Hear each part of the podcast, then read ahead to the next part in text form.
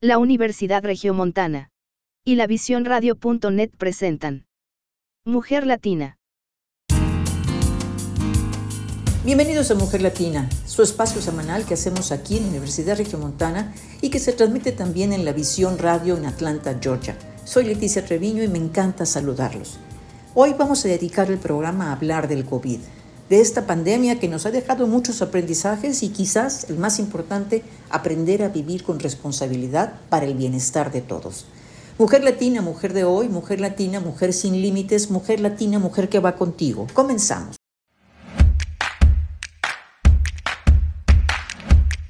Los invito a escuchar una cápsula de integridad que nos comparte el Comité de Ética 4.0 del Consejo Nuevo León 4.0 del Gobierno del Estado esta cápsula es un fragmento de la conferencia que el ingeniero Alfonso Porras, director de competitividad del Grupo Signus, ofreció en el Congreso Ética en la Industria 4.0 organizado por el Comité de Ética de Consejo Nuevo León.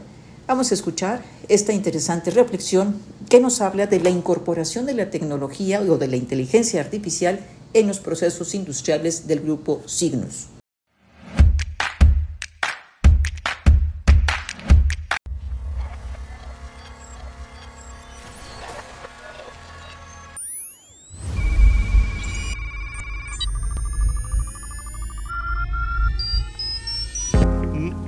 Mucha gente piensa que estas nuevas tecnologías nos van a afectar mucho, nos van a dejar sin trabajo, nos van a espiar, nos van a controlar, nos, nos van a gobernar. Nosotros pensamos diferente. Nosotros somos Signus. Signus es una empresa, como ustedes saben, es un grupo de empresas desde que hacemos cables, transformadores, alimentos, instalaciones y botanas. ¿Qué, hemos hecho para eh, llegar o para transformar a Signus en una empresa digital? Hicimos este modelo de gobierno donde se creó en Signus una área de transformación digital y aparte estamos trabajando ya con un departamento de analítica que nos está ayudando mucho a ya la información que estamos sacando de, de nuestros procesos, poder manejarla y convertirla en información para toma de decisiones.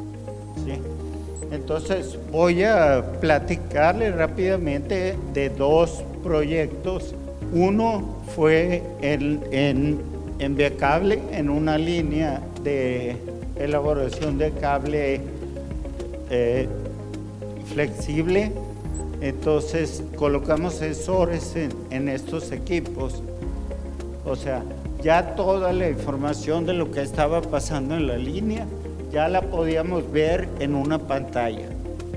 Después de eso pasamos a la parte digital a digital, en la cual toda esta información que estábamos recabando de, de los sensores, pasamos a una analítica de datos en donde empezamos a comparar la información que estábamos sacando, empezamos a ver tendencias y empezamos ya a poder tomar decisiones con esa información. De ahí lo que, lo que se hizo es que ya con esta información, entonces pudimos volver a trabajar en la máquina para prevenir y predecir fallas en la máquina y asegurar así su operación normal. Con esto cerramos el ciclo de la información de físico a digital digital, digital y digital a físico. Este es otro ejemplo. Eh, empezamos a entrenar a la gente de Viacable con realidad virtual. Entonces, estos son dos ejemplos de los pilotos que hemos, que hemos realizado. Eh, ¿qué, ¿Qué beneficio hemos visto nosotros sobre esta tecnología? Nos facilita el trabajo, se libera la parte de mantenimientos programados, reducción de tiempos de cambio de producto. Eh, obviamente, pues esto nos ha dado mayor capacidad de producción eh, y, y una estandarización de operaciones. Otra herramienta que estamos usando que está muy padre es que estamos usando un modelo de inteligencia artificial para saber cuál es el comportamiento de nuestra gente. Nos, nos está empezando a dar mucha información que es muy válida y esto en el sistema de capital humano nos está ayudando bastante. Por último, me gustaría hablar del tema de Amazon. Como ustedes saben, Amazon es la empresa a nivel mundial que está más automatizada, pero cada año contrata más gente y ha tenido un crecimiento, pues si no exponencial, un crecimiento bastante rápido con todas las tecnologías que tiene. Y aquí mi reflexión es que la tecnología nos va a ayudar a ser mucho más eficientes, pero también nos va a ayudar a crecer en nuestros negocios, hacer los negocios cada vez más grandes, a llegar a más gente. Y para eso la única forma es tener más personal, más capacitado, con diferentes características y, y capacidades que puedan controlar, liderar, programar y asegurar el, el, crecimiento del negocio y el servicio a los clientes.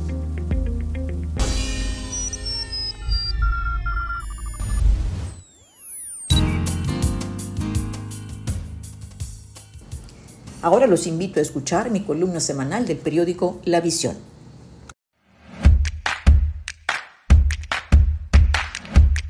El ánimo social por el COVID está muy dañado. Por una parte, las autoridades establecen lineamientos para la apertura y cierre de actividades que no necesariamente reflejan la aprobación de la sociedad, quien está urgida de la reactivación. La decisión más álgida por la proximidad de la fecha, al menos en Nuevo León, está en el regreso a clases, en donde si bien es evidente la urgencia de volver a las aulas por las afectaciones socioemocionales y académicas de los niños, también es cierto que el entorno de contagios es riesgoso y las condiciones desiguales entre las escuelas públicas y privadas es alta. Yo creo que no podemos permitir que unos sí regresen a clases y otros no, marcando más las diferencias en México, aunque la medida siempre es opcional de parte de los padres de familia. Creo que tampoco es prudente arriesgar a los niños cuando no se pueden garantizar ambientes seguros. Sin embargo, como en todo, habrá que ver el cómo sí para reactivar la actividad escolar. Por otra parte, entre la población tenemos gran variedad de perfiles. Están quienes están esperando a que lleguen las vacunas, viviendo una espera esperanzada con tintes de agobio para recibir la primera o la segunda dosis. Están también quienes por resistencia o desidia han optado por no inocularse, poniendo en riesgo a toda la población. Están, aunque usted no lo crea, quienes desde el 2020 se mantienen en encierro domiciliario, lo cual los deja en desventaja para su sistema inmunológico que requiere fortalecerse con cierto grado de exposición cuidada al exterior. Están también quienes ya están pensando en la tercera dosis, en Estados Unidos por supuesto, por el temor con solo pensar en contagiarse. Están los que con actitud valedora se niegan a usar cubrebocas y respetar la sana distancia y se mueven con toda libertad. Por supuesto está el personal de salud que está cansado de no ver fin a esta situación y ruegan para que seamos cuidadosos en respetar las medidas preventivas necesarias. Y por si fuera poco, se dice que hay millones de vacunas perdidas en México porque los números de BRAD de los insumos que han comprado no coinciden con los aplicados que señala Gatel. Y entonces el reporte final es de producto no localizado. ¿Usted cree?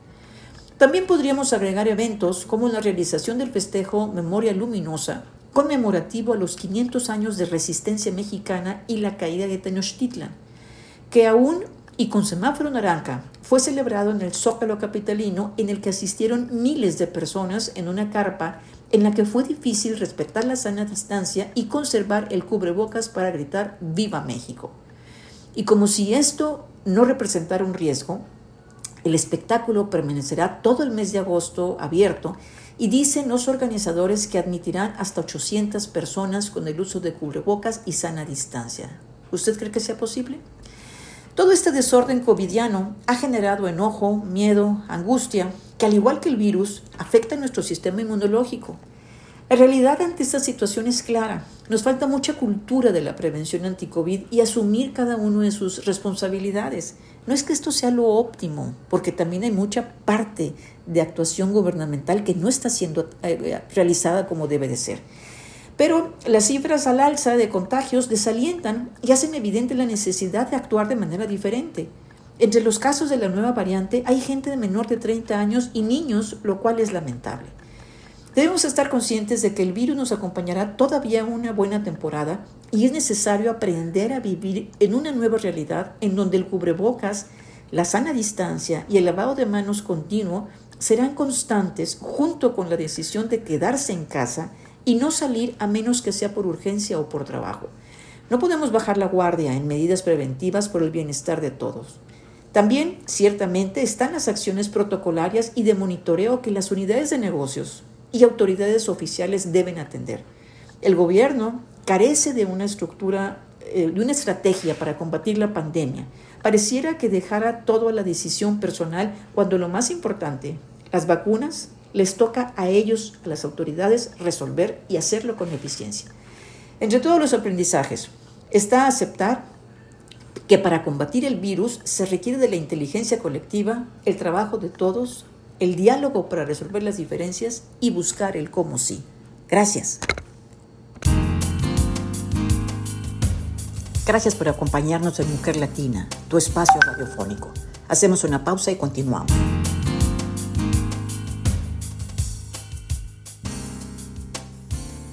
Continuamos con Mujer Latina y como les comentaba al inicio del programa, hoy vamos a hablar del COVID. Vamos a escuchar el testimonio de un joven de 29 años que vivió momentos muy difíciles al contraer el virus y que por fortuna lo pudo superar. Mi agradecimiento profundo a María Julia Lafuente, titular del Telediario de Mediodía, a Multimedios y desde luego a Daniel Gerardo de la Fuente Botello por compartirnos este material que hoy les compartimos aquí en Mujer Latina. Escuchemos.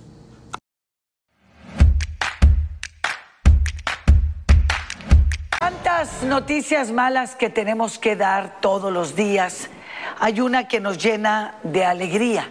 A este staff de 23 personas, somos un equipo de trabajo que todos los días pues enfrentamos lo que venga. Y esta es una noticia muy bonita, eh, que nos llena de, motivación y de alegría. Hace como unas tres semanas aproximadamente le presentamos que urgía sangre y plaquetas para el joven Daniel Gerardo de la Fuente Botello estudiante de FIME, de mecatrónica, de 29 años de edad. Eh, se lo decíamos por aquí, inmediatamente ese servicio social fue apoteótico, la respuesta fue, pero de veras impresionante. Este chavo, este joven, es vecino de la colonia Vista Hermosa, ahí por la calle Perú. Es un buen hijo, me decía su señora madre Betty Botello, es un chico estudioso, nada de reventones ni así, nada de eso.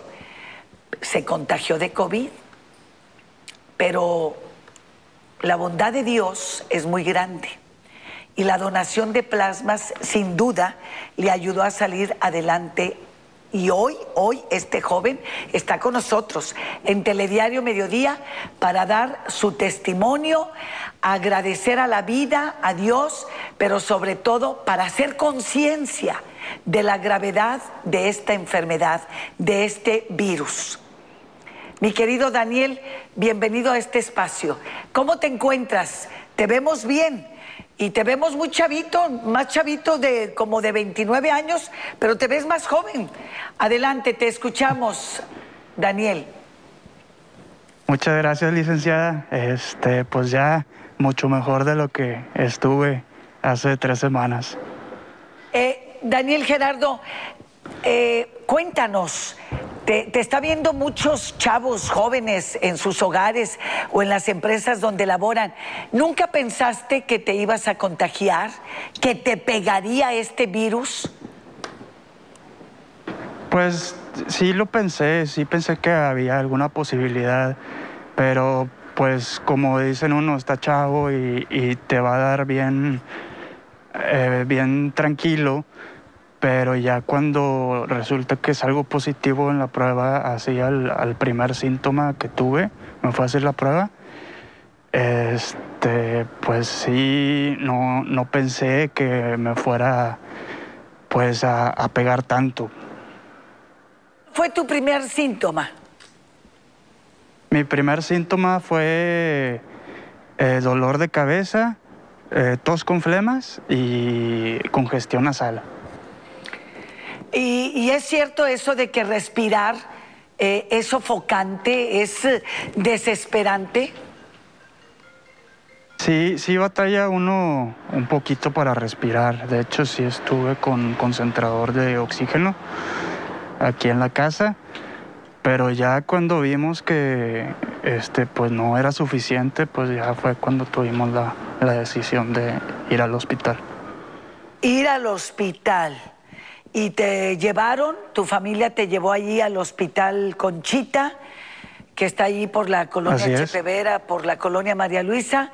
Y cuando llegas a este lugar, ¿qué, Daniel Gerardo? Pues yo me acuerdo que dije, no, pues vamos a salir de, de esta. Siempre me mantuve muy, muy positivo. Este, yo inclusive dije que pues solo iba a ser para estar en observación. Me acuerdo del primer día, de los otros dos días ya no me acuerdo. Eh, dicen que yo autoricé para que me intubaran y que me encontraba muy tranquilo. Pero, pero sí recuerdas ese momento, porque dices que entraste este, con una forma positiva, pero después ya no recuerdas nada. No, ya me, acuerdo del día que entré, pero ya de los segundos dos días ya no me acuerdo de nada. Inclusive creo que el día que desperté, que gracias a Dios desperté, este, tampoco me acuerdo de muchas cosas. Digo, pues igual por los medicamentos. Eh, cuando uno llega a un hospital, ¿verdad? Este, siempre piensas, eh, este, ay, ¿qué tendré? En tu caso tú ya sabías que te había que eras víctima del COVID, Delta 19. ¿Pensaste que te llevaría a la muerte? La verdad, no, como le comenté, yo pensé que, iba a ser puro trámite de observación. Siempre me, mantuve positivo, como, como, le dije, pero ya que, que despierto y platico con mis familiares, me dicen que si estuve sobre la raya y, dimensionar eso sin, estar consciente, pues sí es, sí es este, algo sorprendente. Entonces, pues sí estuve muy cerca de la muerte. Te lo ha dicho tu familia, porque mm, no lo recuerdas eh, lo del intubamiento, porque pues obvio es, ¿cómo se dice? Coma, coma inducido. Coma inducido. O sea, no sabes nada de la realidad. Oye, Daniel Gerardo, ¿y tú eras de ir a bares, a reventones, a los antros, así donde hay mucha saturación de, de personas? No, yo este, por lo general, si veía a alguien social era parte de la familia. Y este, aquí en, en su casa eh, tenemos un espacio abierto donde podamos convivir. Y por lo general era, era poca la gente, poca la familia, pero no, nunca salí de noche eh, a, fiestas grandes, eh, a bares, cosas así por el estilo, no. Porque también tengo aquí en casa a personas que cuidar, tengo a mi abuelita, tengo a mi mamá. Entonces, si yo iba a un lugar de esos y me infectaba, podría venir a traer la infección a la casa y pues ellos son personas de, pues de alto riesgo, pues. O sea, no fue fuera. Entonces, tengo entendido que tu abuelita, eh, que vive con ustedes, ella sí le dio COVID, pero inmediatamente salió adelante con 86 años. ¿Podemos decir que ella fue que, que te contagió? No, primero fui yo. Y luego fue ella. Pero pues ella ya está vacunada y aquí todavía no, no llegan las vacunas de Monterrey, entonces no. Entonces, ¿cómo piensas? Eh, eh, entonces, ¿dónde crees que te contagiaste, Daniel Gerardo? Pues la verdad pudo haber sido en cualquier lugar, en, una tienda de conveniencia, en algún supermercado, en alguna farmacia. Este, pues uno, uno nunca sabe pues dónde le va a tocar. Como dicen, nadie sabe ni el día ni la hora. No necesariamente de, de que fallezca uno, pero pues esta enfermedad pues sí es para tomarse en serio. Muy en serio. ¿Tu nivel de saturación de oxígeno hasta dónde bajó? ¿Qué te dice tu familia que estaba al pendiente de ti? En el hospital no sabría decirle. Eh, cuando bajé yo 88 aquí en la casa, fue cuando ya tomamos la decisión de, de ya ir este, al hospital. Eh, pero ya en el hospital cada día, en la semana que estuve de recuperación, me fueron bajando el, el oxígeno hasta ya la última noche ya dormí sin oxígeno. Sí, porque 90 tenemos entendido, es, ese límite, ¿verdad? Y si es abajo de 90, tienes que acudir ya a un hospital. Este, ¿Aún luchas contra las secuelas de la enfermedad, Daniel Gerardo?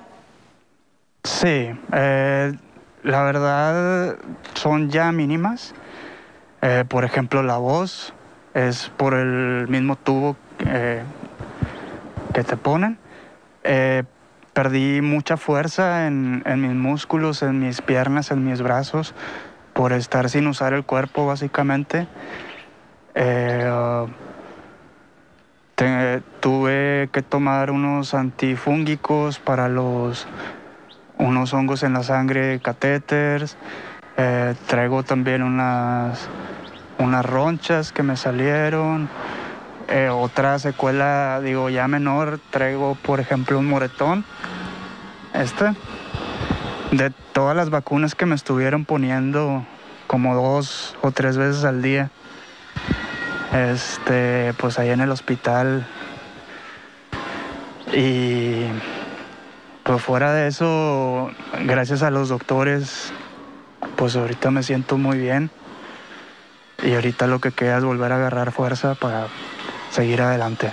Eh, ¿Te sientes fatigado? ¿Aún te sientes fatigado? Eh, poco. Yo creo que fue la, pérdida de condición este, por estar ahí en el hospital.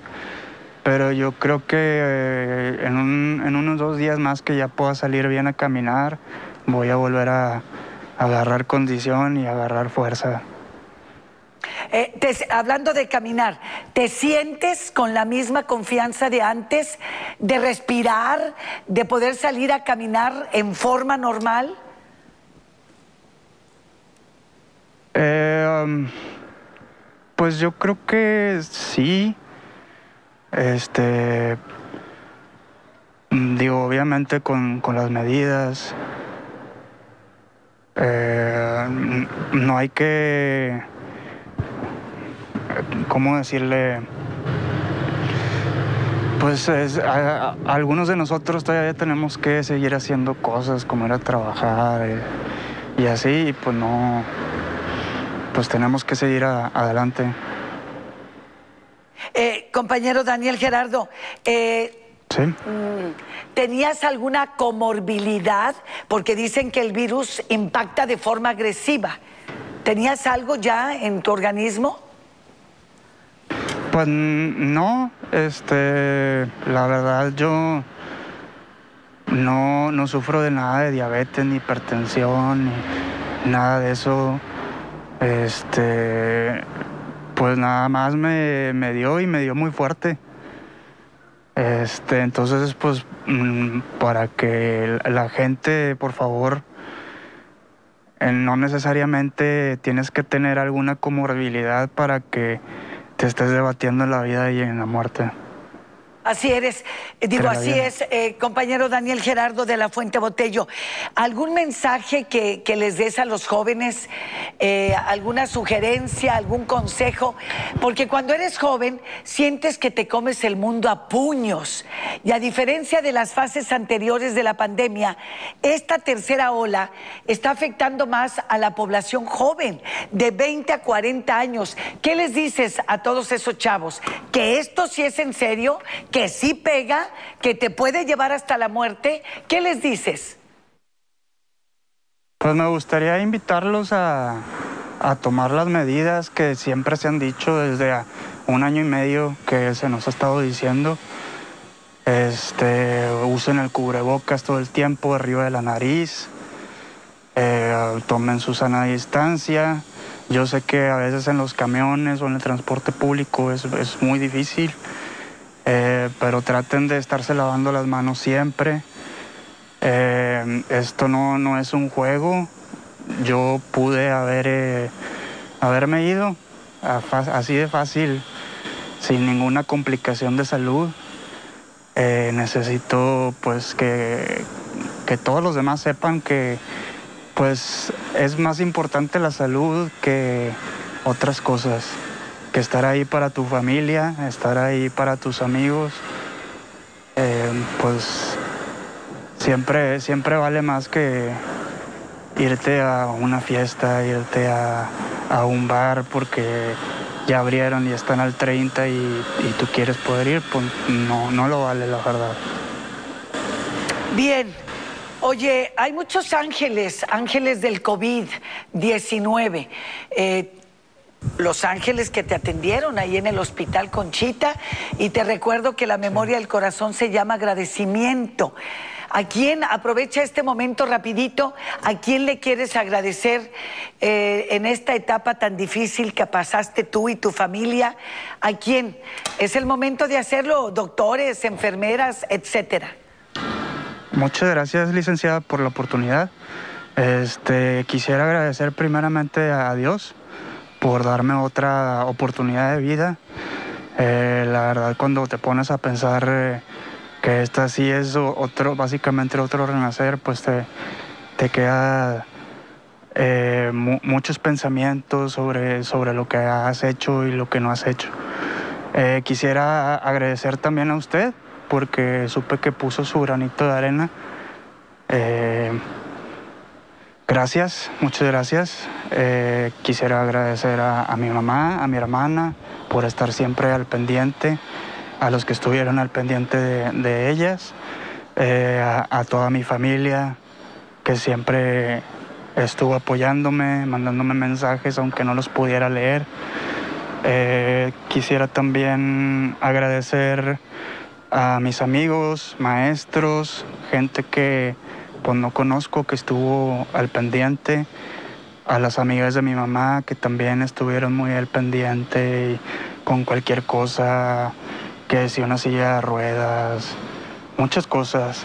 A mis doctores, eh, los que me atendieron, mis neumólogos, Alfonso Martínez, eh, Nancy Rivera y Diego Jaime, a todo el equipo de enfermeras del Hospital Conchita, a, las diputadas Alejandra Lara, María Guadalupe Rodríguez y al DIF de Nuevo León. Y tengo también entendido que a tu maestra Telma Flores. Muchísimas gracias, compañero, por haber este, interactuado con nosotros y dejar ese testimonio a todos los jóvenes que te han visto a esta hora en este noticiero para que vean que esto va en serio y es muy grave. Bueno, bendito sea Dios que la puedes contar y un saludo a toda tu familia. Gracias, Daniel Gerardo de la Fuente Botello. Gracias. Hasta luego, muchas gracias. Gracias. Esta noche Mujer Latina, mujer que va contigo. Hacemos una pausa y continuamos.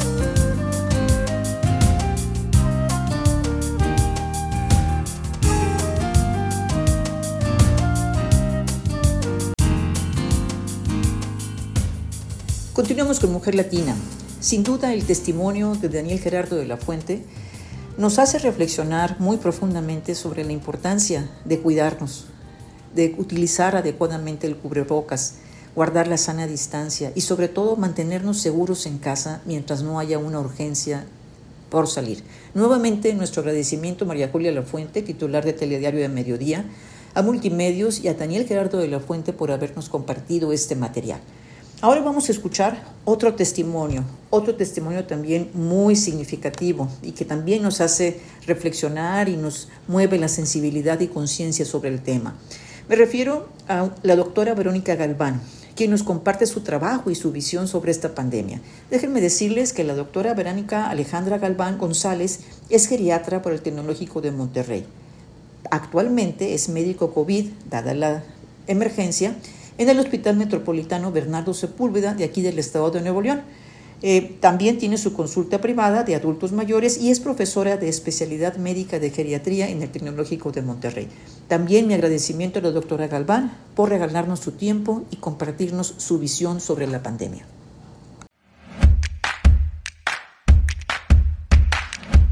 Continuamos con Mujer Latina y me encuentro acompañada en una entrevista vía Zoom con la doctora Verónica Galván, ella es geriatra y desde hace algún tiempo este, está trabajando en el Hospital Metropolitano como médica COVID. Gracias, doctora, por aceptar esta entrevista para Mujer Latina. Apreciamos mucho que nos acompañes hoy. Muchas gracias por la invitación. Eh, tú eres médica COVID. Siendo geriatra, eres médica COVID. Explícanos un poquito cuál es el perfil para ser médico COVID.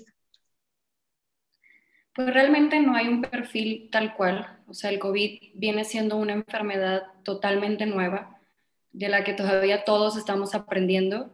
Eh, ha cambiado muchísimo en todo este año, incluso el tratamiento, el diagnóstico. al principio creíamos que se transmitía el COVID a partir de las cosas, de los pies, de tocar, por ejemplo, puertas. Eh, cuando empezaron a salir, no sé, mucho lo de los tapetes, que ahorita ya sabemos que no funciona y como médicos, y digo, todo el mundo teníamos mucho miedo de la manera de cómo se transmitía. Hemos ido aprendiendo muchísimo, ha sido un año de mucha producción científica que y me ha tocado todo este cambio en donde un día el tratamiento es algo y al siguiente día, no, esto no funciona, sigue otra cosa. Y bueno, intentamos otra cosa y lo no, ¿sabes qué? Esto ya no. Entonces, hemos cambiado muchísimo el tratamiento. Entonces, tal cual no hay un perfil. Eh, la verdad, todas las especialidades, la mayoría, hemos tenido que entrar al quite y por ejemplo, desde los niños, los pediatras han tenido que aprender, los ginecólogos porque hay pacientes embarazadas y las otras especialidades. Si bien los que somos más clínicos, o sea, no tanto quirúrgicos, somos los que estamos un poquito más relacionados como de medicina interna, eh, sus subespecialidades como lo es eh, la mía que es geriatría, y pues nos hemos tenido que adaptar. Yo, pues sí, me especializo en adultos mayores, pero igual desde el inicio de la pandemia he tenido que ver pacientes de todas las edades para poderme ir adaptando e ir aprendiendo sobre este virus. Insisto, hay muchas especialidades afines, como los infectólogos, que son los que especialistas en esto, neumólogos por las, todas las neumonías que causan, pero todos hemos tenido que estarnos adaptando e ir aprendiendo de, del virus e irnos cambiando. O sea, el chiste de esto es irnos renovando, de, la verdad hemos estado estudiando mucho, tenemos que irnos actualizando porque pues hay médicos que a lo mejor se quedan con lo que salió en marzo del año pasado, en abril del año pasado, y la verdad, prácticamente nada del tratamiento que se usaba el año pasado lo seguimos haciendo. Entonces hay que estar en constante este, actualización y renovación. ¿Cómo es el día de un médico COVID? O sea, platícanos, eh, por ejemplo, me imagino que ustedes también pasan por protocolos higiénicos severos al entrar al hospital y luego ¿qué pasa? ¿Llega una, persona por urgencias o llega por algún eh, pabellón especial o cómo es? Sí, realmente yo estoy en el área de hospitalización, entonces a mí no me toca recibir tal cual el paciente en urgencias, ese es otro equipo. También, por ejemplo, los médicos de primer contacto, que son los que están en las consultas, en las farmacias o la consulta, digamos, general, pues les toca también mucho esta exposición porque es donde el paciente llega con los primeros síntomas y pues a empezar el tratamiento. Entonces es muchísima responsabilidad. A mí ya me toca como pasó a lo mejor con el médico de la consulta, se empezó a grabar y llegó a urgencias y a mí ya me lo, yo lo recibo acá en, en el piso, que es en el piso de hospitalización. Eh, y pues el día a día, lo podría definir como frustrante. Eh, insisto, me ha tocado vivir toda la, la, pandemia desde principios de marzo, que fueron los primeros casos de acá en, en, Monterrey. Y pues sí, sí hemos tenido altas y bajas, varios picos o varios picos de las olas que hemos vivido a mediados del año pasado, en diciembre, enero, que ha sido los más difíciles, pero creo que ahorita yo creo que estamos en el más complicado y es algo que compartimos todo. Sí, este, pues sí, tratamos de, de cuidar muchísimo nuestro, nuestra integridad. Muchos doctores se han contagiado, mucho personal de la salud sí, este, pero sí nos cuidamos bastante para poder seguir brindando la atención. Y pues realmente, insisto, como yo estoy en el área de hospitalización, yo ya recibo a los pacientes, eh, o normalmente ya cuando están en el hospital es porque ya necesitan de algún cuidado especial, sobre todo de oxígeno, y hay pacientes de todo, ¿no? Desde que ocupan poquito oxígeno a otros que, que ya están al máximo y que ya se necesitan, por ejemplo, proceder a una intubación pero pues sí, hay de, hay de todos y como, como lo he compartido muchas veces en esta enfermedad y es algo que comparto con mis compañeros doctores, es que nos sentimos muchas veces como espectadores, por más de que hagamos, por más que salgan nuevos tratamientos, que adecuemos, que estemos al pendiente, que hagamos todo, muchas veces la, la evolución de la enfermedad pues es imparable prácticamente. Por eso lo describes como frustrante, porque sientes que no puedes hacer mucho. Sí, muchas veces nos quedamos literal parados observando cómo la enfermedad va avanzando y, y es una impotencia de no poder hacer nada.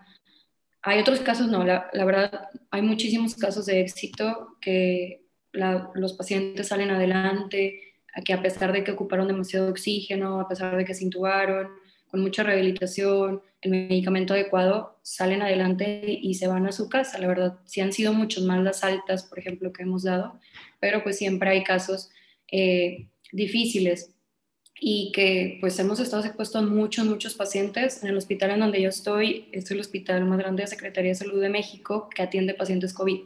Entonces, hay muchísimas camas, hay muchísimos pacientes y, y pues, es, pues es difícil, ¿no? Eh, ya hemos aprendido mucho, insisto, hemos aprendido mucho de esta enfermedad, del progreso, de, estar atentos y ya actuamos mejor eh, en cuanto a tratamiento, en cuanto a qué hacer, qué sigue o cómo va a ir progresando la, la enfermedad y vamos aprendiendo más o menos, ir viendo y detectando desde que llegan, o sea, qué pacientes son los que se van a poner, por ejemplo, más, más graves, pero normalmente pues mi día es eh, entrar al hospital, este, se recibe como lo que pasó en las noches, como yo tengo un turno matutino, los que estuvieron en la noche, se recibe que se entrega a la guardia, se llama que, qué pasó en la noche, que algún acontecimiento, algo que, que llamó la atención Entramos al área, nos vestimos completamente y empezamos el, pase de visita que dura prácticamente toda la mañana. Se hacen eh, cambios eh, en las indicaciones, se piden laboratorios, hablamos con los pacientes. Eh, le vamos también tratando nosotros de echarle mucha motivación porque si bien el impacto físico es de lo más importante, el emocional ni se diga. El, pues es un área COVID, entonces no pueden, no pueden entrar familiares si se les comunica, este, si están hablando con ellos, este, pero pues no pueden estar físicamente, entonces pues es muy, muy difícil para ellos y que aparte todos los demás nos ven así vestidos o disfrazados prácticamente de astronautas, es muy difícil y hemos estado, hemos tenido que aprender a hacer este, con contacto físico, con las palabras, pues tratar de irlos motivando para que puedan seguirle, digamos, echándole muchas ganas. Y, insisto, se pasa toda la visita, hay un equipo de médicos, este, de residentes que me acompañan y entre todos los vamos tratando. Eh, también pues estamos, tenemos pacientes graves, tenemos pacientes intubados y ya posteriormente yo voy hablando con, con toda la familia, o sea, uno por uno, por teléfono, para irles diciendo cómo, cómo vamos y les voy dando la actualización. Tú ahorita hablaste de tres pasos, por así describirlo.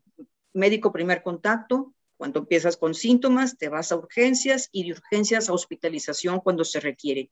¿Cuándo se requiere la hospitalización? Cuando baja la oxigenación. O sea, lo más importante es estarse monitorizando. Eso ha quedado más que claro desde que alguien se diagnostica con COVID. Nosotros le recomendamos que consigan un oxímetro, el que va en el dedo, y se está midiendo la oxigenación. Ya cuando baja esa oxigenación alrededor del 90% es cuando ya se ocupa el oxígeno. y ya es cuando ameritaría o empezar oxígeno en casa con poquitos litros o cuando ya ocupe más este oxígeno ya es cuando hay que ir al, al hospital. Decir, es decir, cuando tienes un nivel inferior a 90 y cuando el oxígeno domiciliario ya no es suficiente, entonces es cuando se procede a hospitalizar este, al paciente. Ahora, pero no todos los pacientes son intubados. ¿Cuándo se llega a, la necesidad de la intubación? ¿Y cuándo se requiere? Porque también se ha hablado de que los voltean este, boca abajo. Esa también es una fase que no todos pasan. Platícanos un poquito de, esto. Sí, a grandes rasgos y como yo le explico a mis pacientes es, son cinco escalones del oxígeno. Este, los digo rápidamente, son tecnicismos, pero digamos son puntas nasales, de ahí que llega como hasta 5 litros y si requiere más oxígeno hay otro tipo, dos de mascarillas, que es el 2 y el 3. El 4 es otro dispositivo que se llaman puntas nasales de alto flujo, que lo máximo que da este aparatito son 60 litros de oxígeno. Ya en dado caso que con estos 60 litros de oxígeno no mejore, baje su oxigenación, es cuando ya ofrecemos eh, la intubación. Eh, entonces, no, no todos son intubados, es un porcentaje. La mayoría de los pacientes no están intubados. Y el voltearlos boca abajo, que se llama pronarlos, pues se puede, desde el principio en pacientes se sienten muchísimo más cómodos por la posición al estar boca abajo. Entonces tenemos pacientes desde que tienen el, el número uno o dos pasos de oxígeno, que ellos se sienten más a gusto porque se, digamos, se libera un poquito más los pulmones, permite mejor la entrada de oxígeno y aumenta su saturación. Entonces se sienten más cómodos y desde ellos solitos se, duermen boca abajo o están todo el tiempo boca abajo porque se sienten mejor. Sí, cuando ya van avanzando los pasos, sí les recomendamos eh, que estén igual acostados boca abajo o incluso en pacientes intubados los pronamos para, en algunos casos, no en todos, para mejorar su, su oxigenación.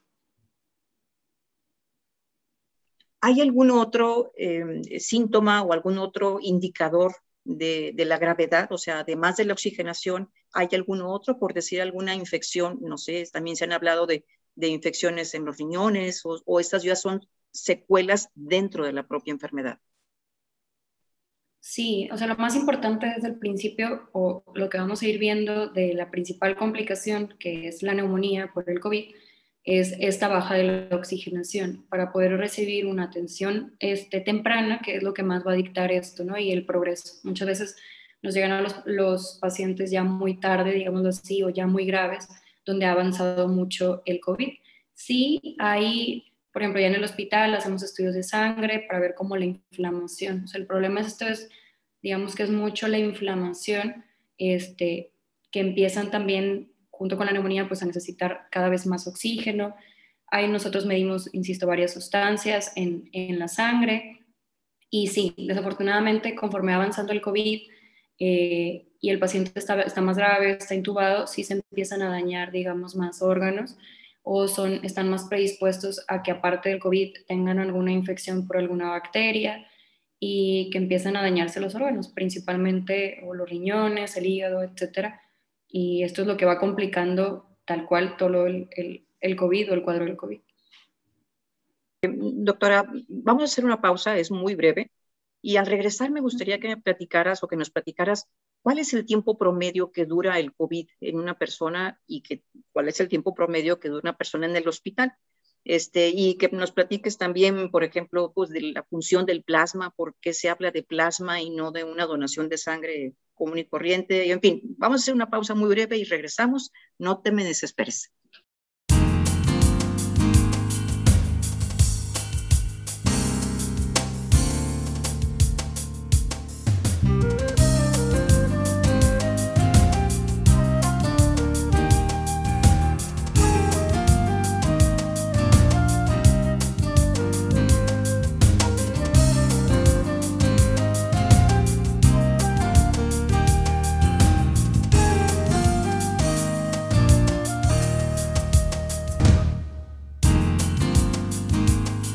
Continuamos con Mujer Latina. Estamos platicando con la doctora Verónica Galván. Ella es geriatra pero médica COVID desde que inició esta pandemia, trabaja en el Hospital Metropolitano y nos está dando su testimonio sobre justamente eh, la atención de pacientes que son diagnosticados como COVID. ¿Cuánto, ¿Cuál es el tiempo promedio que una persona dura en el hospital una vez que ya ingresó como paciente COVID?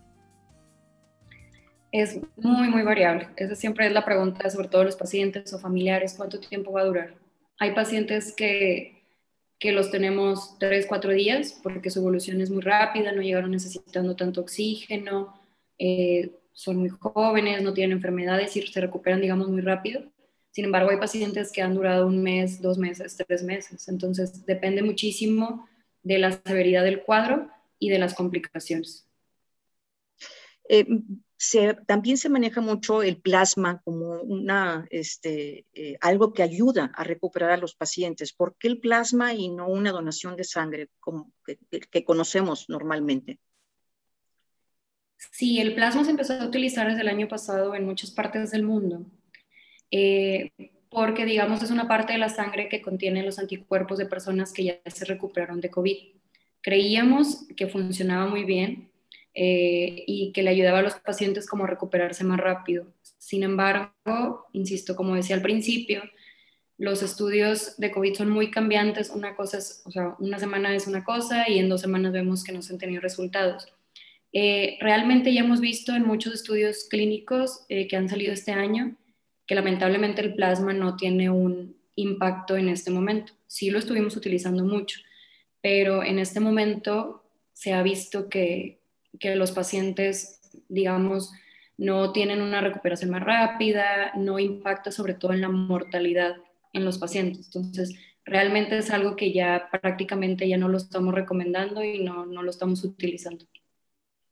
Entonces, a base de medicamentos, básicamente. O sea, el tratamiento de los pacientes es pues tiempo y, y o sea, tiempo con medicamentos especializados. Así es, eh, hay cierto tipo de medicamentos, lo que más ha evidenciado eh, son los tipos de esteroides que tienen su indicación especial. Muchas veces a los pacientes eh, que le diagnostican COVID desde el principio les dejan esteroides, háblese de la dexametasona, prednisona, y no es lo correcto. Lo, lo, ideal es que ya cuando empiecen a bajar su oxigenación, se evidencia una neumonía, es cuando ya empezamos a utilizar estos esteroides casi siempre o en casa con oxígeno o ya en el hospital. Eh, sí, hay muchos medicamentos que se han estado utilizando desde el principio eh, y que se han hablado y luego la gente ha creado pánico y los agotar en farmacia. Háblese al principio de la cloroquina, de... Ivermectina, por ejemplo. Ajá, que la ivermectina ya está más que comprobado mundialmente que no funciona y lamentablemente la gente lo sigue usando. Es un... No, no, no, no, no hay nada de evidencia y a veces es frustrante para los doctores ver cómo muchos doctores todavía lo siguen dejando, sin embargo la evidencia, es bien importante todo esto, como es una enfermedad nueva, necesitamos evidencia para el tratamiento. Entonces, la ivermectina tampoco ha funcionado. Eh, colchicina, al principio había mucho boom con dióxido de cloro, había mucha gente que lo estaba utilizando y lamentablemente me ha tocado ver muchas complicaciones en el hospital por gente que lo tomaba, eh, o la ivermectina también que toma dosis muy, muy altas. Entonces, esto ha ido, la citromicina al principio, ahorita también ya sabemos que no funciona y ya no las dejamos. Eh, esto ha ido cambiando bastante, también insisto, había medicamentos que creíamos que era, que era lo mejor, eh, hay algunos antivirales en estudio, hay algunos otros este, medicamentos tal cual, entonces tenemos que irnos adaptando y, ok, esto ya no funciona, que sigue, que sigue. Créanme que hay mucha, mucha, mucho estudio detrás de esto, hay mucha gente trabajando en buscando algún medicamento que pudiera ayudar sin embargo, pues todavía, digo, al día de hoy no hay ninguna medicina que sea como cura al 100%, sino como, como bien dices, eh, es el conjunto de todo, el uso del oxígeno es bien importante, el que esté monitorizado el paciente, estar presentes y estar monitorizando estos laboratorios, alguna complicación, este tipo de medicamentos que sí hemos visto eh, que ha tenido mejoría y, digamos, el cuerpo también va haciendo lo, suyo. suyo. Este, como bien lo señalas, es, es, un trabajo de todos, pero que empieza con uno mismo, con el paciente. ¿Cuáles son los primeros signos de alarma? Porque ahorita pareciera que todo es COVID. O sea, ya te da, te enfermas del estómago, traes un problema gastrointestinal y a lo mejor es COVID. Traes un problema alérgico y, ya puede ser COVID. O sea, como que también la población ya estamos muy asustados y este, ojalá todos tengamos conciencia de que aquí lo importante es ir de la mano de, un médico, que es el quien te va a decir qué hacer, pero cuáles pudieran ser los primeros signos de alarma que debemos estar pendientes. Primero, identificarlo. Sí, definitivamente, y más en estos días, el virus está circulando en todos lados. Yo creo que nadie me dejará mentir que en estas últimas semanas, si de por sí antes ya teníamos algún conocido que había tenido COVID, ahora nos rodea por todos lados. Entonces, la diferencia con esta variante, que creemos que es la más circulante, que es la Delta, la diferencia con esta variante, que creemos que es la que está más circulando, que es la Delta, es que es muchísimo más contagiosa que la variante original. Entonces, ahorita está circulando en, todos lados y por eso hemos visto tantos casos a nuestro alrededor. Entonces, eh, lo principal es identificar, sí, o sea, ahorita no existen, por ejemplo, infecciones de garganta, es bien común que pacientes dicen, no, fui a consultar o yo sabía que nada más era alguna infección de garganta, no, siempre hay que descartar el COVID. Entonces, ¿qué síntomas? Pues los, los que ya conocemos, ¿no? La fiebre, el dolor de cuerpo, dolor de articulaciones, dolor de garganta, tos. Y sí hemos visto que con esta variante muchos pacientes tienen eh, síntomas gastrointestinales como náuseas, vómito y diarrea. Entonces, ahorita hay que estar muy, muy alarmantes para ver, a ver, si, aunque me haya ido el doctor y me dijo que era una infección de la garganta y no me pidió la prueba, yo por responsabilidad tengo que ir a hacerme la prueba de COVID si tengo síntomas, la ideal puede ser la de antígeno que te van a decir luego, luego. Sin embargo, si sale negativa y yo sigo teniendo síntomas, sí tendríamos que hacer una, una prueba PCR que todavía sigue siendo como la ideal para, para el COVID. Eh, doctora, platícanos de las secuelas. Una vez que alguien ya este, fue, superó el COVID, eh, se habla también de ciertas secuelas que pudiera tener. Sí, también se ha estado estudiando mucho hay personas que, no tienen ninguna secuela, pero hay otras que, por ejemplo, la falta del olfato, digamos, les perdura hasta meses. Hay personas que están en terapia este, de rehabilitación olfatoria porque de verdad no lo recuperan. Eh, algo muy común en los pacientes es que se les cae el pelo, eh, que se sienten muy cansados, muy débiles y que van tardando en, recuperarse y volver a, a, su vida normal. Es algo que sí se está estudiando, también los factores emocionales, Muchos pacientes que salen del hospital también tienen, digamos, un estrés postraumático de haber estado ahí. Eh, la recuperación física, la verdad, la base es mucha, mucha rehabilitación.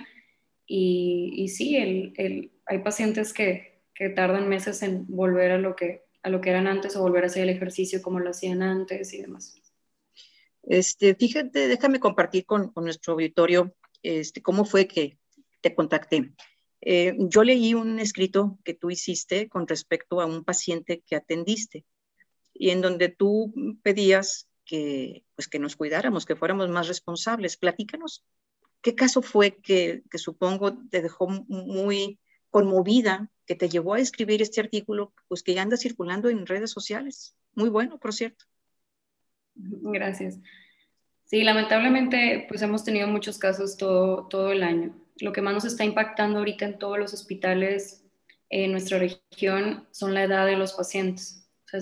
hemos visto un claro evidencia de cómo la vacunación funciona, porque ahorita el promedio de nuestros hospitales son pacientes mucho más jóvenes que no tienen enfermedades y que desafortunadamente no estaban vacunados.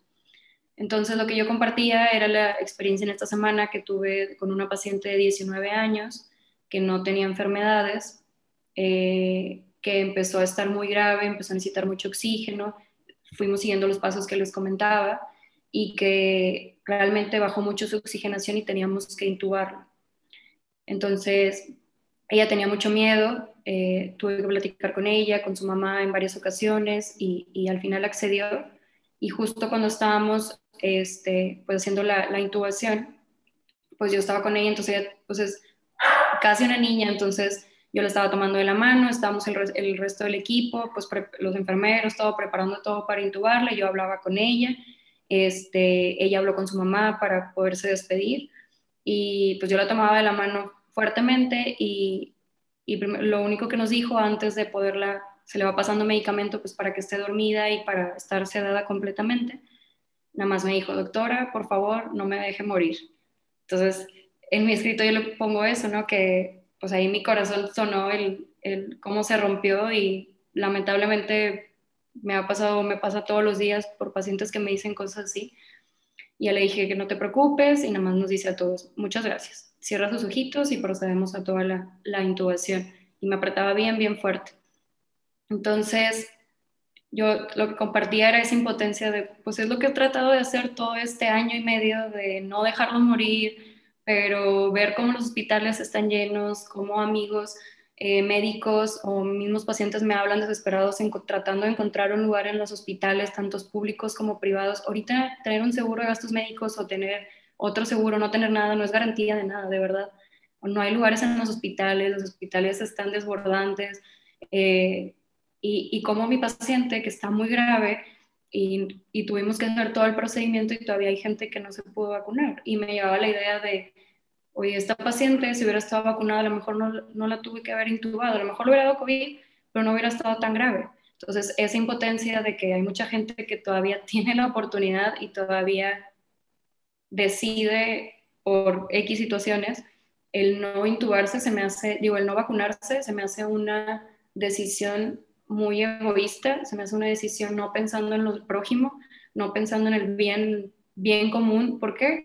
porque nosotros lo estamos pagando en los hospitales y no porque sea más trabajo para nosotros, sino porque hay mucha gente sufriendo y yo lo que compartí es eso, ojalá pudieran venir conmigo un día al COVID diario, a donde, a donde atendemos a los pacientes o compartir un día con el paciente o con la familia todo el sufrimiento, es bien difícil estar adentro, no nada más nosotros los médicos, sino, o el, profesionales de la salud, sino el paciente estar ahí, es mucho estrés, es mucho desgaste, es un duelo emocional impresionante y la familia es bien angustiante, siempre que lo vamos con ellos, pues nada más podemos hablar una o dos veces al día con ellos, no podemos más porque tenemos muchos, muchos pacientes y la incertidumbre de no saber qué pasa y no puedo estar, no lo puedo tomar de la mano, es bien difícil y todavía que a estas alturas la gente no se quiere vacunar teniendo la oportunidad, se me hace un acto sumamente egoísta porque no nada más te vacunas para ti, te vacunas para los que te rodean y para la comunidad.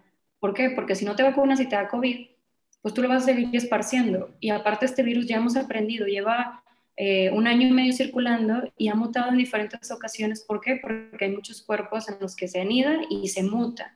Entonces, la única manera, la única manera de poder, este, digamos, contrarrestar esto, tener solución, y la única manera prevenible es vacunarse. No hay sustancias mágicas, no hay soluciones mágicas para prevenir el COVID más que la vacunación. Entonces, es bien impotente, insisto, pues a la gente que no le ha tocado, pues no, no es su culpa, por así decirlo, pero de verdad, la gente que tiene la oportunidad, no sé cómo siguen dudando, yo creo que no han tenido ningún caso grave alrededor, este, pero sigue siendo una irresponsabilidad. ¿Cómo está tu paciente? Esta chica que refieres. Todavía muy grave. Todavía grave. Pues doctora, este, agradezco muchísimo que nos hayas compartido este testimonio que me parece muy valioso, no solamente por la parte técnica, médica que nos compartes, que, a veces es importante conocerlo para poder dimensionar el trabajo tan importante que ustedes están haciendo. Me conmueve mucho tu este, emotividad al estar platicando, o sea, me, encanta la referencia que haces de la importancia emocional de los pacientes y de la familia, que también la familia este, tiene un papel protagónico muy fuerte cuando tiene un paciente adentro, este, sobre todo que no puede estar con ellos. Y también me, me, me gusta mucho esta sacudida que nos das para que todos aquellos quienes están pensando en no vacunarse, teniendo la posibilidad de hacerlo, pues, reflexión en que es en bienestar de los demás. Y nos falta nada más agregar para cerrar la importancia del cubrebocas, este, de la distancia eh, y del lavado de manos y una serie de protocolos higiénicos que tenemos que atender aún y ya vacunados. Exacto, ya hemos aprendido que, porque luego alguno de los, este, de los pretextos o los argumentos que usan gente que no se quiere vacunar es, es que como quiera me puede dar COVID. Sí, Y eso ya lo sabíamos. Como quiera puede ser portador del virus, puede ser asintomático. Eh, las medidas siguen, si estás vacunado o no. Lo que te va a proteger la vacunación es que tu cuadro no sea muy grave y que no tengas que ir al hospital y que no te puedas morir. Entonces, de verdad esto está evidenciado claramente, todos los hemos visto, ya está reportado cómo los hospitales en su 95% más es gente que no está vacunada. Ha sido más claro que las vacunas funcionan, o sea, no sé cómo la gente sigue dudando. Insisto, esto es, tenemos que ser como comunidad y un bien común. Insisto, las medidas tienen que seguir siendo uso de cubrebocas, distancia, como bien mencionas, el uso de antibacterial, lavado de manos principalmente. Ya no se necesitan tapetes secos, ya no se necesitan que te me tomen la temperatura en el brazo, o sea, realmente necesitamos hacer este, más conciencia de ahorita, es momento de cuidarnos, el virus ahorita está en todos lados, y si bien a lo mejor no, me puede ir mal a mí porque estamos vacunados, pues al de al lado a lo mejor sí, porque a lo mejor trae el, sistema un poquito más bajo y aunque esté vacunado puede tener un cuadro más severo, entonces no hay más que vacunarse, seguirse cuidando usando cubrebocas y siendo responsables. Así es, evitando eh, eventos o, situaciones de más de 20 personas, o sea, a veces también la gente dice, es que yo ya quiero ver a mi familia, pues a lo mejor sí te puedes reunir con tu familia con los cuidados necesarios y cantidades menor de 10 personas. Claro, y sabemos que la gente ya está cansada, créanme que nosotros también, o sea, ya, ya está cansado de escuchar Susana a distancia, de escuchar cuídense, no salgan, etc. Entendemos perfecto, pero ahorita o sea, ya estadísticamente es la mayor cantidad de casos desde que empezó la pandemia, entonces estamos peor que en, en diciembre, enero o en agosto del año pasado, entonces es, momento de, es momento de cuidarse, es hacer un poquito de esfuerzo para tratar de contener el, virus un poco más. Y felicidades porque he tenido varios casos, cada, como tú bien señalas también, cada vez hay más gente cercana que te enteras que estuvo eh, eh, diagnosticado e internado de COVID y he tenido varios conocidos que me han referido al Hospital Metropolitano como una excelente atención y una atención muy cálida. Entonces sé que tú estás en ese equipo de personas a quienes mis conocidos se refieren. Entonces, pues, gracias, gracias, gracias por la atención que ustedes hacen en el hospital y gracias nuevamente por esta entrevista. Nada, que muchas gracias por la invitación y a seguirnos cuidando. Claro que sí. Hacemos una pausa y continuamos. Estamos en Mujer Latina.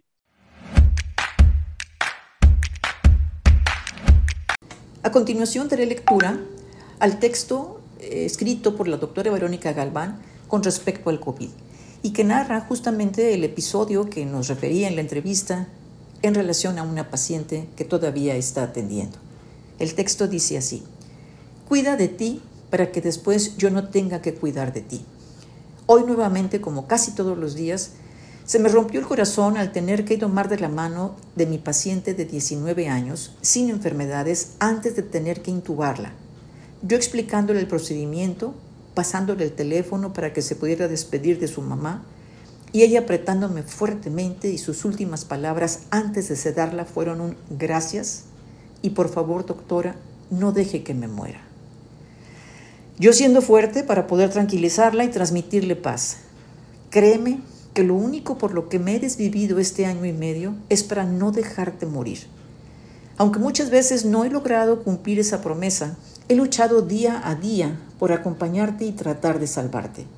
Sigue siendo tan impotente ver cómo esta enfermedad se sigue llevando vidas, dejando familias destruidas. Ser testigo de cómo mi hospital está en su mayoría lleno de pacientes que no quisieron o no pudieron vacunarse o todavía por edad, como mi paciente, no tuvieron la oportunidad. Y hoy tenemos la opción de cambiar este rumbo. El COVID no es nada más responsabilidad de nosotros, el sector salud, es responsabilidad de todos. Hoy no hay manera de demostrar el amor al prójimo y estar a favor de la vida que vacunándose. No lo hace solo por ti, sino por todos. Si no, este virus va a seguir mutando y contagiando. Me gustaría que pudieran vivir un día de lo que vivimos adentro del covidiario, tanto nosotros como los pacientes o sus familias, y pudieran entender la importancia de vacunarse y seguir cuidando para así cuidar a todos. Esto no se ha terminado. Cuida de ti para que después yo no tenga que cuidar de ti. Y así termina el texto de la doctora Galván. Así es que yo espero que este testimonio tan valioso de Daniel Gerardo y de la doctora Galván nos sirva para entrar en conciencia, vacunarnos y cuidarnos. Así terminamos, Mujer Latina, los espero la próxima semana. Gracias.